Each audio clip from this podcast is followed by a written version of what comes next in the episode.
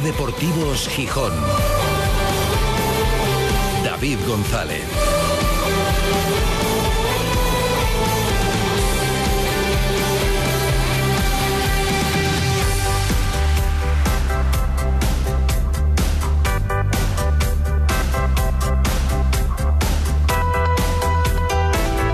Miércoles 11 de octubre de 2023. Buenas tardes, bienvenidas, bienvenidos a Ser Deportivos Gijón. No ha podido ser. Ayer a estas horas, con una mezcla de ilusión y de prudencia, de cautela, contábamos esa posibilidad real de que volviera casi por sorpresa el Gijón Open de tenis y que lo hicieran el mes de noviembre. Ya advertíamos de que no era fácil, por la cuestión económica, por el dinero y también por la premura de tiempo con la que habría que organizar ese torneo que se caía después de los acontecimientos en Israel y de la cancelación del ATP 250 de Tel Aviv. Ya durante el día las esperanzas se esfumaron porque, bueno, por una cuestión de dinero, principalmente. Puso 325.000 euros más Sofía, la capital de Bulgaria, y se lleva ese torneo al que Gijón aspiró, al que desde la organización se reaccionó rápido, se intentó, pero no podrá ser. esperemos que pueda volver en el futuro, que se encuentre la fórmula, pero en noviembre no será. Habrá que, que esperar y seguir posicionado y seguir trabajando para ello. Precisamente en tenis, si llegaron ayer buenas noticias y ya que estamos con eso, lo traemos también a la portada de este Ser Deportivos Gijón, porque falta le hacía a Pablo Carreño también en un año tan malo, marcado por la lesión que le ha tenido parado durante tantísimo tiempo, no lo dejó competir hasta el otro día. El otro día volvió pero perdió en Alicante y ayer sí ganó en Málaga. En el ATP 125 de la capital de la Costa del Sol, ganó en dos sets al francés Arthur Cazox y se enfrentará mañana al italiano Mattia Bellucci, el tenista gijonés que hace unos días os contábamos, ha sido elegido mejor deportista asturiano del año 2022, el año en el que ganó su primer Masters 1000 en Canadá y que vuelve. En próximas fechas recogerá ese premio en la Gala del Deporte. En un mal año para él, aunque ahora ve un poco la luz, pues recibirá ese premio. Y esperemos que premio tenga también el esfuerzo del Sporting esta temporada y concretamente en el partido del sábado. La verdad es que se espera un partido con muchos alicientes en el Molinón. No es un partido más por la entidad de los rivales, porque este año las dos aficiones están ilusionadas, los dos equipos parece que van, tanto el Sporting como el Zaragoza, y su gente responde. Y además pilla, precisamente mañana es el día del Pilar, allí día grande también, hay puente, habrá, aunque es lejano, pero las circunstancias ayudan, un importante desplazamiento de aficionados del Zaragoza, 500 entradas envió el Sporting para allá, y el ritmo de venta de entradas, estando a miércoles y todavía quedando toda la tarde del miércoles, es alto. Informa el Sporting de que ya ha vendido casi 2.000 localidades para ese partido del próximo, del próximo sábado. El Zaragoza viene de perder, el Sporting también en la última jornada, pero los dos están bien y el Sporting está bien principalmente en el Molinón, donde hasta ahora lo ha ganado todo. Hay motivos para también con prudencia, porque esto está empezando y porque eh, va a ser larguísimo y esto es muy duro, pero hay motivos para creer en el Sporting y para tener esperanza. Y también hay em, algunas dudas razonables, por decirlo de alguna forma. Y concretamente una, ya no por sensaciones, sino por cuestión estadística y por trayectoria. Y la pregunta del millón es, visto lo visto, el Sporting está sólido defensivamente, en el medio campo pues parece que tiene argumentos para jugar al fútbol, tiene verticalidad, pero tiene gol. El Sporting estuvo buscando un delantero hasta el último minuto del mercado, entendía que ahí había una carencia, no la pudo cubrir y trata de arreglarlo de otra manera, al menos hasta la llegada del mercado de invierno. Pero ¿tiene gol suficiente o eso le puede lastrar el esfuerzo y dejarle a medias? Hoy, evidentemente no es objetivo porque es parte implicada, pero el delantero Víctor Campuzano ha respondido que sí, que tienen gol suficiente y que además, en función del gol que se tenga, pues también hay que pedir unas cosas u otras a los delanteros. Sí, sí, sí, no tengo ninguna duda. También es verdad que, que si, por ejemplo, somos un equipo que hemos encajado tan poco es porque los delanteros, la gente arriba está ayudando mucho en defensa. Gol tenemos, da igual quién meta mientras ganemos. Y ahora mismo llevamos, excepto quitando esta derrota, muy buena racha, muy buena dinámica y la mentalidad del grupo que ha cambiado totalmente a, a, pasar a ser ganadora y a intentar llevarnos los tres puntos. Convencido de que sí y además venía a decir Víctor Campuzano que dependiendo del estilo de cada equipo, que la idea es en un planteamiento que si sale es inteligente y es correcto, ya que no vamos a ser un equipo muy goleador, pues intentar ser sobre todo solventes en defensa, sólidos que con un gol nos pueda valer muchas veces. No sucedió el otro día en Santander, pero buscar ese punto de, equilibrio. Campuzano nos ha contado bastantes cosas hoy en su comparecencia en Mareo. También nos ha relatado cómo fue el proceso de un verano difícil para él, propuesto para salir, bueno, pues apretando para que saliera y liberar esa ficha, y si sospechaba que esto que está ocurriendo ahora iba a pasar, que si se quedaba sería uno más y está siendo uno más, no el que más juega, pero está teniendo oportunidades. Enseguida vamos a escuchar cómo vivió todo eso desde dentro, con, si fue con mucha angustia, si fue ya con el bagaje de la experiencia que hace que sea más fácil de, llevar. Em, por cierto, hablábamos del ambiente de cara al sábado, también se está preparando un recibimiento para el equipo, se está movilizando en redes sociales dos horas antes del partido para el Sporting en el Molinón, en la previa de ese partido contra el Zaragoza. Del Molinón, Vamos a hablar hoy también en la segunda parte del programa, en la Manfredoteca, ahora que se está hablando de qué hacer, cómo afrontar el futuro del estadio eh, con la circunstancia de la candidatura o la organización por parte de España del Mundial de 2030, vamos a estudiar y analizar, nos lo va a contar Manfredo Álvarez, la buena sintonía, la buena relación de el Molinón con la selección española de fútbol. Los buenos resultados que en este caso no vendrá la selección española, si Gijón es sede del Mundial. Bueno, no lo sé, porque está todo tan raro que vete a saber. Eh, como todavía está todo por conocerse y por ubicarse, pero no vendría. Pero como sede de partidos internacionales, nos va a contar Manfredo Álvarez esos buenos datos que los ha estado recopilando, además con testimonios también de jugadores asturianos que participaron en ellos, alguno, bueno, llegaba y marcaba siempre. Eh, luego lo vamos a repasar en la segunda parte del programa. En un día en el que también en dos localidades pues están muy ilusionados con el fútbol, porque puede haber un bombazo, pueden entrar en el sorteo de la próxima eliminatoria de la Copa del Rey y a dos equipos humildes de la quinta y de la sexta categoría les puede caer un primera, uno por la vía de la Copa Federación y otro por la vía de la ronda previa de la Copa del Rey. Le entrego y Atlético Lugones esperan conseguir ese premiazo no solamente deportivo sino también económico y además hacerlo contra dos equipos precisamente riojanos. Le entrego juega en su campo a las siete y media contra la Unión Deportiva Logroñés y el Atlético Lugones juega en La Rioja frente al Pradejón. Y lo dicho, si pasan, tendrán un equipo de primera como rival en la Copa del Rey y sería desde luego pues una gran alegría y una gran inyección económica.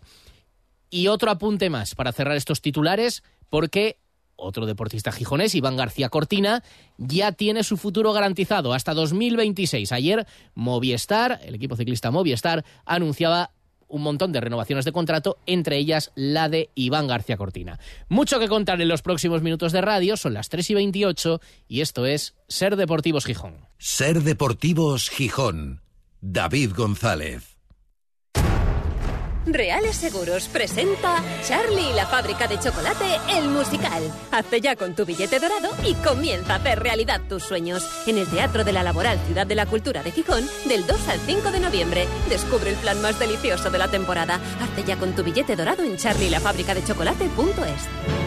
Con el patrocinio de Campa Distribución, más de 35 años de experiencia, una respuesta integral en productos de higiene y sistemas de limpieza profesional. Novedades Europa, todo lo nuevo de temporada con la mejor relación calidad-precio en calle San Bernardo 35. Clínica Dental Escandón, amplia experiencia en todo tipo de tratamientos, atención personalizada y excelente relación calidad-precio en Argandona 46. Ventanas Piñera, innovador sistema de ventanas en PVC y aluminio, calidad, experiencia y mucha seriedad. Avenida de la Costa 95 y Avenida Eshul 29. Solda Eléctrica Tour, la solución de soldadura adecuada a tus necesidades. Polígono Moragaray. Trasbu Cerrajeros, copiamos y reparamos llaves y mandos de coche. Disponemos de taller móvil 984 2495 16. Cerrajeríaeltrasbu.es. Eva H., Ana Morgade, Luis Piedraíta y Carolina Iglesias llegan a Gijón con mentes peligrosas. Disfruta de este espectáculo lleno de humor en el Teatro de la Laboral. Sábado 14 de octubre a las 6 y media y a las 9 de la noche. Entradas a la venta en mentespeligrosas.es y en la recepción de la Laboral. Análisis del Sporting, el debate, la polémica, la elección de los mejores cada lunes a las 3 y 20 los invitados más destacados opinan junto a David González y Manfredo Álvarez en la tertulia de referencia del Sportinguismo, la de Ser Deportivos Gijón, desde el restaurante Villavista.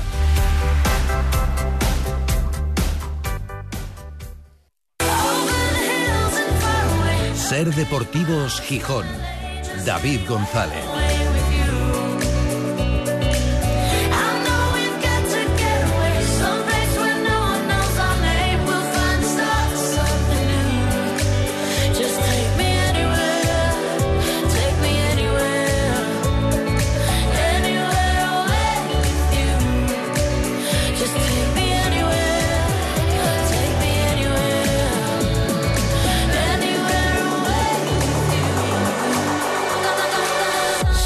Las tres y media desde el Náutico para toda Asturias, emitiendo en directo Ser Gijón, Ser Avilés y Ser Cangas de Onís. Y para el mundo a través de nuestra web, sergijón.com, de la aplicación de la Ser y de Ser Podcast, de la radio para llevar.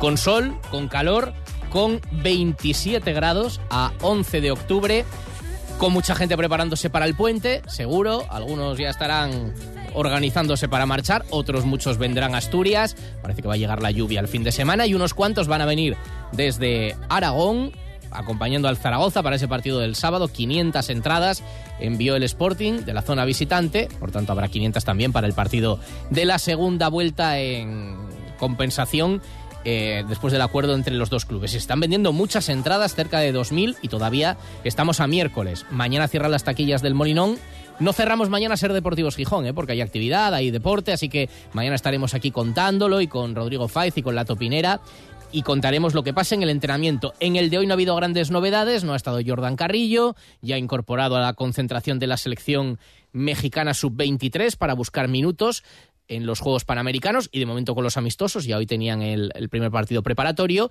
y siguen al margen del grupo Pascano y Zarfino. Pascanu recuperándose de molestias y Zarfino progresivamente para ir incorporándose y vamos a ver cuándo puede reaparecer y tener minutos después de aquella situación que fue bastante obligada, la de tener que forzar y jugar muchísimo miércoles, domingo, miércoles, domingo, partidos completos cuando había tantísimas lesiones en el equipo, pero que evidentemente salió mal. Sí, mal, porque tener un jugador tantísimo tiempo en el dique seco, que era difícil porque no había alternativas, ya, pero las consecuencias han sido malas para el Sporting y desde luego para él. Bueno, ya ve la luz, pero se quiere ir muy poco a poco y dudo que vaya a tener minutos todavía en el partido frente al Zaragoza de este, de este sábado. Habrá que ir con calma.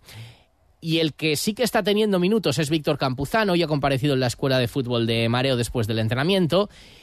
Y enseguida vamos a escuchar cómo ha relatado cómo fue ese proceso, qué tenía en la cabeza cuando... Y además esto se olvida muy pronto.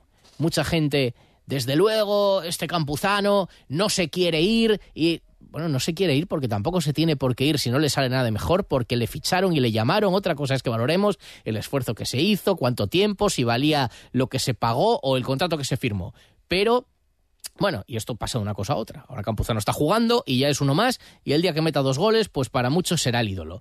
Enseguida escuchamos cómo vivió ese proceso, pero antes, el convencimiento un poco más explicado de que el equipo sí tiene gol en la plantilla, el suficiente gol para aspirar algún reto potente esta temporada. Sí, sí, sí, no tengo ninguna duda. También es verdad que, que si, por ejemplo, somos un equipo que hemos encajado tan poco es porque los delanteros, la gente arriba está ayudando mucho en defensa. Es algo que a lo mejor no se ve tanto, no es tan vistoso, pero es algo que, nos ha hecho ser tan sólidos y encajar tan poco, que la gente de arriba ayude y corra tanto hasta abajo. El otro día, por ejemplo, Yuca bajando hasta abajo, eh, Juan hasta el córner.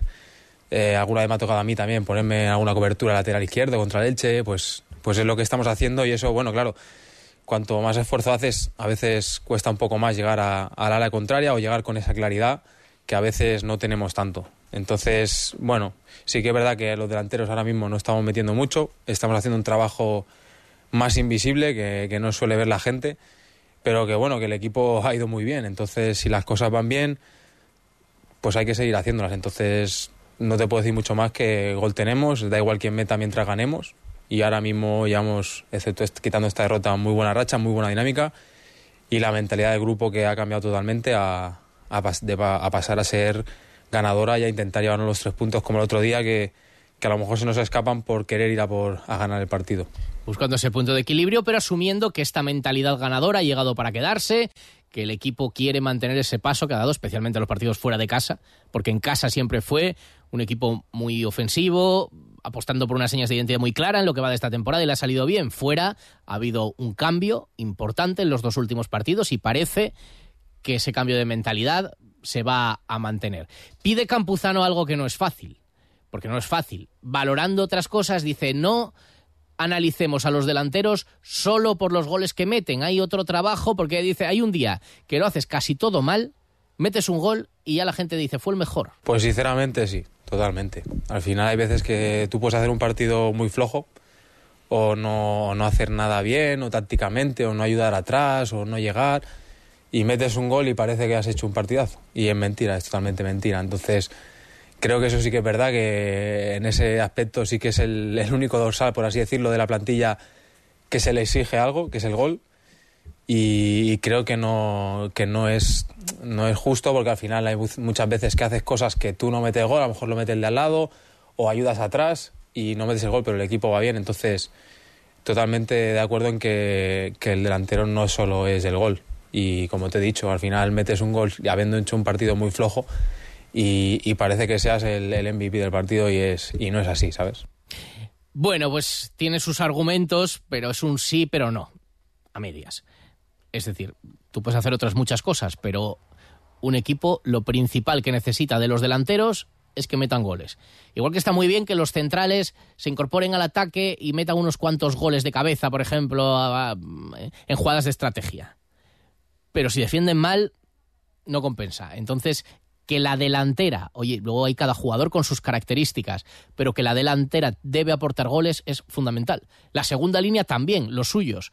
Pero el Sporting no puede depender de que Gaspar sea Pichichi para compensar los goles que tienen que meter, que para estar arriba tienen que ser muchos, muchos, un buen puñado de goles entre Yuca, Campuzano, Geraldino, Juan Otero, Esteban Lozano, si juega más con el primer equipo. Bueno, la delantera tiene que meter goles, principalmente.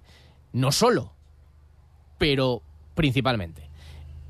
Creo yo, vamos. Y al final es que los necesitas. Es que, es que para estar arriba, luego ya, si eres un equipo muy sólido en defensa, como parece el Sporting, necesitarás menos, teóricamente. Y el caso de Víctor Campuzano, ya con una edad, ya con cierta experiencia, ya habiendo pasado algún trago también de estos complicados, pues quizás lo llevó de otra manera. Em, le preguntábamos hoy si él durante el verano, en el que, bueno, pues bastante presión había para que saliera, para intentar convencerle para que escuchara alguna oferta y se fuera del Sporting, también incluso presión popular, si él trabajaba con la idea de que esto, cuando se acabara el mercado, iba a ser así. O sea, que iba a tener sus minutos, que iba a tener oportunidades, que iba a acabar jugando.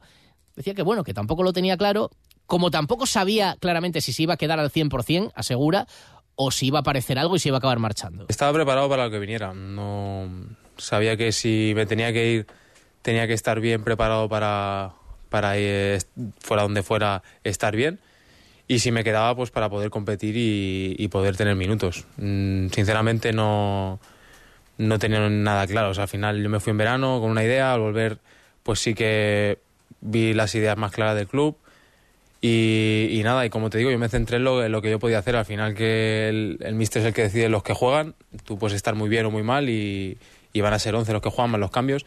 Entonces lo que yo puedo hacer es estar a tope, entrenar a tope como estoy haciendo siempre. Y como te digo, no tenía la cabeza ni fuera ni dentro, estaba centrado en, en estar al máximo posible, al máximo nivel posible. Y lo que tuviera que pasar, pues pues lo aceptaría de buen grado. Lo ha repetido varias veces durante su comparecencia. Él no decía, me voy a quedar seguro y me da igual lo que pueda llegar. No, estuvo abierto a todos los escenarios. No se iba a ir de cualquier manera.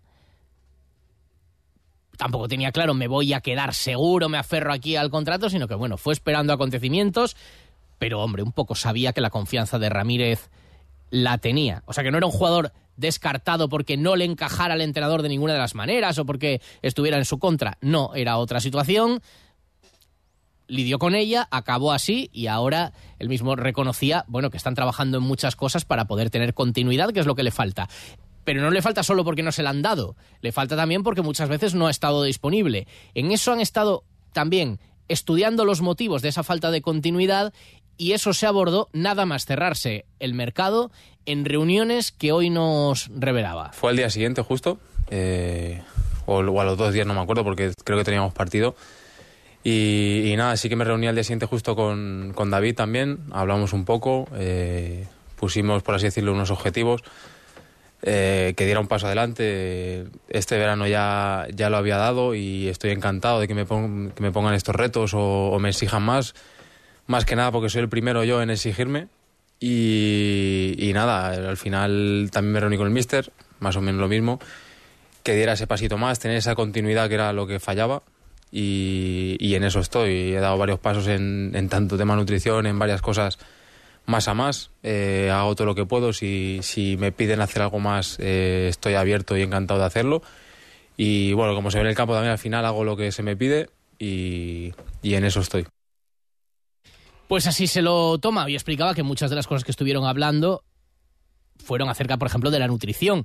Un estudio de qué alimentos les dan mejor, retirar los antiinflamatorios o aquellos que tuvieran capacidad eh, antiinflamatoria para entender que había que encontrar las causas de tanto problema físico y tanta falta de, de continuidad. Dice que parte lo ha hecho él, o sea que lo ha encargado él para estudiar esas fórmulas y que está poniendo todo de su parte para poder ofrecer el mejor rendimiento posible, por bien del Sporting y suyo propio, que lo necesita. Y admite que decía hoy que llevaba cinco meses sin haber acumulado más de 45 minutos en un partido y que claro, pues que, que le está costando y que necesita adaptación porque una cosa es entrenar y otra, y otra competir a ese nivel.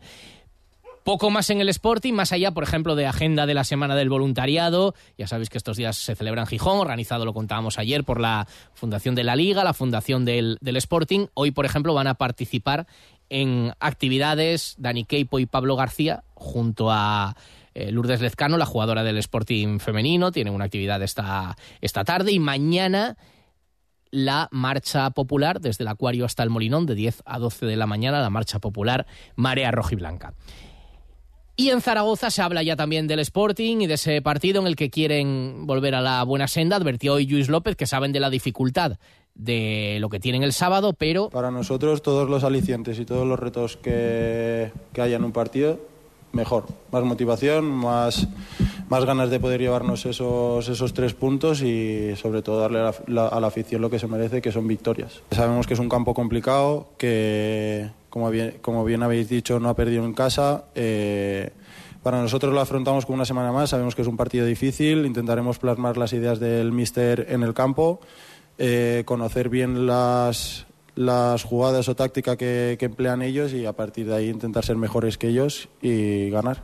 enseguida la Manfredoteca. Cuando decides hacer las cosas como nadie, ocurren cosas asombrosas, como unir la tecnología híbrida líder de Toyota y un diseño rompedor en un SUV. Toyota CHR Electric Hybrid, con sistema multimedia Toyota Smart Connect con servicios conectados gratis. Estrena ahora sin esperas. Lo extraordinario se hace referente. Te esperamos en nuestro centro oficial Toyota Asturias en Oviedo, Gijón y Avilés. La UNED es la única universidad pública donde estudiar online y semipresencial grados como Ingeniería de la Energía, Educación Infantil, Psicología, Sociología, Criminología, Ingeniería Informática, Matemáticas, Filosofía, ADE, Estudios Ingleses, Historia del Arte y mucho más. Matrículate hasta el 23 de octubre en uned.es. Cuando todo sube, ándate con ojo. Ahorra con tus 29 de Sol Optical. 29 gafas graduadas por solo 29 euros. 29. Tus nuevas gafas para ver y disfrutar. En Gijón, Centro Comercial Los Fresnos y Paseo Begoña. Infórmate en soloptical.com. Sol Optical. Solo grandes ópticas. No pagues por una mala digestión. Los aceites de cocina muy usados perjudican gravemente tu salud. Bienvenidos a la Cocina Verde, la que cuida de ti y del medio ambiente. Descarga gratuitamente la aplicación Voy a comer en o visita la web voyacomeren.es. Y encontrarás los establecimientos que mejor se adaptan a tus necesidades. Aplicación certificada por Pumariega. Mayo 2006. Suso Silva manifiesta por primera vez. El circo ha muerto. Vamos a desenterrarlo. 17 años, 5 espectáculos y más de 5 millones de espectadores después, Suso se despide de los escenarios para siempre en Requiem, Sinfonía Final, el nuevo espectáculo del Circo de los Horrores. Del 20 de octubre al 1 de noviembre en el Parque Hermanos Castro. Entradas a la venta en circodeloshorrores.com. Cuando el final se acerca. Solo quieres que empiece ya. Con el patrocinio de Restaurante Sidrería Casa Ferino, uno de los sitios más visitados y aconsejados de Gijón, en carretera Carbonera 78. Ascensores Lica, más de 20 años en el mantenimiento multimarca. Servicio 24 horas. Si necesita ajustar o mejorar precio, pida oferta en ascensoreslica.net. Automóviles y desguaces Juan, el mayor stock de recambios, piezas y vehículos de ocasión en San Justo, la obra Villa Viciosa. Confitería San Antonio, el paraíso más dulce de Gijón, donde su famoso escaparate hace las delicias de mayores y pequeños. En Pérez de Ayala 19. ¡Qué orgullo los futbolistas! ¡Qué orgullo! Hay que sentirse orgulloso del Sporting y de estos futbolistas. En Ser Deportivos Gijón, Manfredo Teca. Cuando era más joven, viajé en sucios trenes que iban hacia el norte. Y hoy, en la mirada al pasado, a la historia del Sporting, de Gijón, del Molinón, nos vamos a centrar en referencias a un asunto que está siendo de actualidad en estos tiempos y que lo va a ser durante los próximos meses. ¿Por qué? O los próximos años. Porque esa posibilidad de que Gijón y el Molinón sean sede del Mundial 2030 mantiene en boca de todos el futuro del estadio. ¿Qué pasará con él? Eh, si se mantendrá, si se moverá, si se rehabilitará. Hoy vamos a hablar de las veces que el estadio del Sporting fue internacional. Y un dato relevante, Manfredo, porque la conclusión es que el Molinón y la selección española forman un buen tándem, tienen una relación, podemos decir, excelente, ¿no? Sí, buenas tardes. Efectivamente, realmente internacional fuera de los partidos de España, el Molinón solo fue en el Mundial de 1982, porque aquí no se disputaron finales de competiciones europeas ni encuentros entre selecciones extranjeras. Ya sabes que a veces, sobre todo de Latinoamérica, a veces juegan en Europa. Igual juega un, un Ecuador-Colombia, un Venezuela-Argentina, yo qué sé, ¿no? Y aquí eso no ha sucedido. Por tanto, contamos como el Molinón Internacional, sin participar España, los partidos Alemania-Argelia, Alemania-Chile y Alemania-Austria. También podríamos considerar internacional un amistoso entre España y Chile, del que ya hablamos aquí en esta sección, que se celebró como preparación de la selección andina del Mundial de 1974 y que se disputó el 8 de junio de ese año, con una circunstancia curiosa que es que el Sporting jugó como visitante, lució el segundo uniforme, el mítico uniforme blanco con la franja roja en el pecho y le cedió a Chile la condición de local que, que viste como, como España, camiseta roja y pantalón azul. Es curiosa la relación de Chile con Asturias porque haciendo cuentas ha disputado en el Principado cuatro partidos, dos en Oviedo y otro en Gijón, y luego este que, que, acabo de comentar. Bueno, pues dato curioso. Y también me comentabas dos datos importantes que quizás no sepan todos los oyentes sobre esa vinculación de la selección española con el Molinón. Sí, y es que la selección española nunca perdió en los 11 partidos internacionales disputados aquí. En Gijón es la quinta ciudad de España con, que más partidos ha organizado de la selección. Ojo a este dato también, ¿eh? Por de, solo por detrás de Madrid con 69, Sevilla 53, Valencia 34 y Barcelona 18. Eh, es, es, un dato muy relevante. No ¿eh? tan lejos de Barcelona, porque hablamos de 11, sí. 18, y bueno, con todas las ciudades que hay en España, fíjate, no están en el listado ni Zaragoza, ni sí, Málaga. Exacto, ni... sí, sí.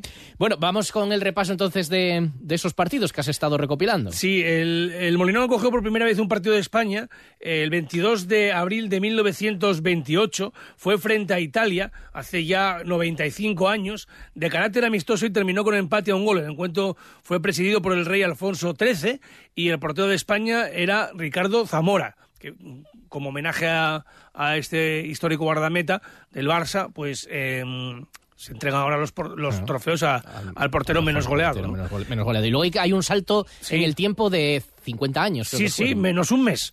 Eh, fue el 29 de marzo de 1978, España-Noruega, siendo seleccionador la isla cubana, también amistoso, triunfo español por 3-0 con goles de Kini, Villar y Dani. Este fue el gol de Kini. Pirri, Cardeñosa en buena posición, ahí está Cardeñosa y Kini, el primer gol, señores. Kini acaba de conseguir el primer tanto de la selección española. O sea que 50 años después, Kini precisamente abría en el Molinón el regreso goleador de la selección a, a Gijón. Y en ese momento estaba en el Sporting Villares, para los más jóvenes, lo aclaro, el expresidente de la Federación Española y Daniel Ruiz, Daniel, Daniel Ruiz Bazán, Ruiz que Bazán. ejerce de, de comentarista de radio. Mítico ex del Athletic de Bilbao, Sí. gran amigo de Manolo Preciado. Y de Kini. Y de Kini también, Sí, es, sí. Verdad, es verdad. Dos años después llega la España-Checoslovaquia el 16 de abril de 1980, el tercer partido amistoso con Kubala en el banquillo. Solo dos seleccionado- eh, un seleccionador repitió dos veces en el Morinón y fue Kubala. De nuevo amistoso, empate a dos goles y de nuevo marca Kini tras adelantarse dos veces los chicos. Gol de Kini, señores, del Molinón que se viene prácticamente abajo. Kini ha conseguido el empate a los 23 minutos. 23 minutos de la segunda parte. España 2, Kini 2. Le hizo una magnífica parada el portero Neto Lica, pero el rechace fue rematado de nuevo por Kini al fondo de la red. España 2, Kini 2, decía José Ángel de la, de la Casa. Kini marcaba el segundo, pero no fallaba, ¿eh? Partido de la selección que le tocaba a él, partido con gol. Y no fue titular, fíjate, pero entró en el minuto 7 por una grave lesión de rodilla de mesa. Jugó España con Arconada en la portería, en la defensa Uría, que estaba en el Sporting, Alexandre con Miguel y Gordillo, en el centro del campo Mesa del Bosque y Jesús Mari Zamora, no el portero, y arriba Dani y Santillana. Mesa, ¿hablamos de Mesa el que jugó en el Sporting? Sí, sí, sí, Ah. claro, sí, sí, sí. ¿Y ya estaba en el Sporting de aquella? Sí, sí, claro, claro, solo eh, Mesa eh, primera división solo jugó en el Claro, Sporting. claro, cuando Sí, había sí, llegado, pues, Sí, pues ese día Kini entra por Mesa y vuelve a, a marcar. Y luego hay otro salto de seis años, ¿no? Para el siguiente partido. Nos vamos al 24 de septiembre de 1986, España-Grecia, es el cuarto en el Molinón de la selección española, también amistoso, con Miguel Muñoz en el banquillo. Ganó España 3-1 con goles de Julio Salinas, Francisco y Víctor Muñoz. Jugaron tres asturianos, el candasín Julio Alberto que fue titular, y luego entraron en la segunda parte Juan Carlos Ablanedo y Eloy Olaya. Seguimos, ya nos vamos acercando, ya entramos en la década de los 90, un España-Brasil, ni más ni menos. Ni más ni menos. El 12 de septiembre de 1990. Es verdad que vino Brasil casi con una selección B, eh, estaba mm, de pruebas. eh, es el, el quinto partido en el Molinón, también amistoso. Y con Luis Suárez de seleccionador. Ganó España 3-0 y lo más curioso fue que eh, el oviedista Carlos Muñoz, uno de, de las bestias negras del Sporting, fue titular y además debutaba con la camiseta de la selección española. Entonces era pitado cada vez que tocaba el balón en el, en el Molinón. Se dio la circunstancia de que Kini estaba comentando el partido para Televisión Española con José Ángel de la Casa y censuró esta circunstancia. Finalmente Paulao. El público que está citando las intervenciones de Bueno, Carlos, la las rivalidades regionales. Sí, pero yo creo que eso hay que dejarlo aparte. Creo que Carlos está integrando en una- la selección española y está defendiendo los colores de España. Eh, así que creo que la gente en estos momentos no está actuando como debería de hacerlo. Creo que había que animarlo igual que a cualquier compañero de la selección. Y hay que decirlo así, pero Carlos tornó los pitos en aplausos porque poco después marca un golazo de cabeza en plancha. Fernando vio muy bien para Michel, atención el centro de Michel. Y espléndido el gol de Carlos. Espléndido. Precioso, precioso gol. El gol Muy de bonito. Carlos a los nueve minutos y medio de partido. El delantero centro del Oviedo, en su debut con la selección nacional, acaba de... gol más bonito. Muy bonita la jugada, el envío sí, hacia sí, sí, Michel. fue lo que estábamos comentando antes, ¿no? Que creo que hay que abrir el juego por las bandas y en esta ocasión el centro de Michel medido y el cabezazo espléndido, maravilloso de Carlos que ha conseguido el primer gol. Ha sido espléndido el gol, muy bonito la jugada y el gol. Bonita la jugada y la ejecución, como dice Kini, que de hacer goles parecidos a estos o como estos has hecho unos pocos. No sé, como este yo creo que ninguno, no sé, ha sido precioso, ha sido muy bonito, muy bonito. Me alegro muchísimo por Carlos y por la selección española que, que ya ha metido ya a los nueve minutos un gol, pero creo que esto nos va a dar mucha más confianza, más energía yo sé que a lo mejor podemos ver un buen partido y vamos a ver muchos goles. El brujo haciendo de brujo, porque luego se vieron otros dos goles más y sí que marcó goles así en plancha Kini, pero como siempre mostrando ese, ese toque de, de modestia. Jugaron en la segunda parte otros dos asturianos, Juan Carlos Ablanedo y Ricardo Bango. Damos un salto, ya muchos empezarán a acordarse, ya habrán estado en esos partidos muchos más, siete años hasta el 97, que ahí es un hito porque es el primer partido no amistoso, partido oficial de competición de la selección española en el. Sí, es el sexto de la selección en Gijón y con Javier Clemente como técnico España Islas Feroe, clasificatorio para la Eurocopa de Francia de 1998 que finalizó con triunfo de España por 3-1, todos los goles con sello asturiano, dos de Luis Enrique, entonces ya en las filas del Barça que marcó, como digo, dos tantos y el otro lo metió otro oviedista, Oli. Entramos ya en el siglo XXI, varios partidos ya se disputaron ahí, ya con más, con más asiduidad, por decirlo de alguna forma. España-Dinamarca el 31 de marzo del 2004, con Iñaki Saez al frente de la selección española, y este partido lo ganó España por 2-0 y solo jugó un asturiano. Fue César Martín, que estaba entonces eh, en el Oviedo y es el actual responsable de Relaciones Institucionales del equipo Carballón. Los goles españoles fueron de Morientes y Raúl. Luego un España-Uruguay en el Sí. 2005, tam- ese otra vez amistoso. era, Sí, ¿no? amistoso el 17 de, de agosto del 2005 y es un partido que a mí me trae unos recuerdos enormes porque deja que me cuente esta, esta batallita mía porque fue la única vez que yo fui internacional. Paco González tuvo el detalle de, de no enviar a Manolo Lama a Gijón y narré yo el partido. Sí, Mira, sí, y yo- para- para pues ahora que lo dices, yo también hice en alámbrico de grada y me acuerdo una pequeña polémica porque hablamos de Villa. Claro. Y, y de, y de aquella Villa no estaba convocado y el Molinón es. reclamó a Villa. Eso es. Y bueno, eh, pues nos dijeron, bueno, hombre, es que Villa. Y alguno de los comentaristas dijo, bueno, Villa qué. Villa claro que podría estar. Y fíjate luego el recorrido de Villa. Exactamente. Así que también me acuerdo de aquella, de aquella polémica. Era el sí, señor. 2005 y algunos dudaban de Villa. Sí, era Fueron todavía- condenados a galeras y luego al infierno. Efectivamente. Bueno, pues a tragar. Ganó, ganó España 2-0 a Uruguay sin Villa, lo que generó polémica en el Molinón. El único asturiano que jugó fue Luis García, actual entrenador del Español, que salió en el segundo tiempo y los dos goles de La Roja fueron obra del valencianista Vicente. Ocho años después vino Finlandia. Sí, con Vicente del Bosque en el banquillo. Este era oficial. Oficial de nuevo, el 22 de marzo del 2013, valedero para la clasificación al Mundial de Brasil 2014. Y hubo sorpresa, porque fíjate, empató Finlandia aquí, Sí, 1-1, me acuerdo, sí. gol de Sergio Ramos.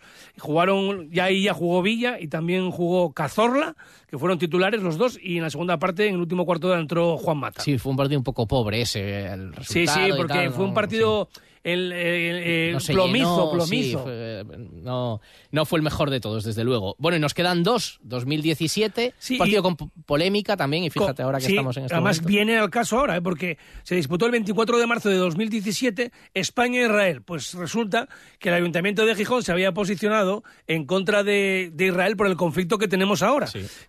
Pensando que seguramente que no iba a tener mayor repercusión y va la federación y coloca ese partido en Gijón. Cuando los israelitas se dan cuenta y descubren que, España, que el Ayuntamiento de Gijón se había posicionado en contra de, de Israel, estaba entonces gobernado por Foro, si no me equivoco, como ahora, eh, pues estuvo el partido a punto de no celebrarse. Sí, había incomodidad lo, ahí, sí. lo cierto es que hubo polémica, muy poca gente en el estadio porque había miedo a que pudiera pasar algo. Bueno, al final España ganó 4-1 y no ocurrió nada, pero bueno, no participó ningún jugador asturiano y hubo como cierto mal ambiente para ese partido, ¿sabes?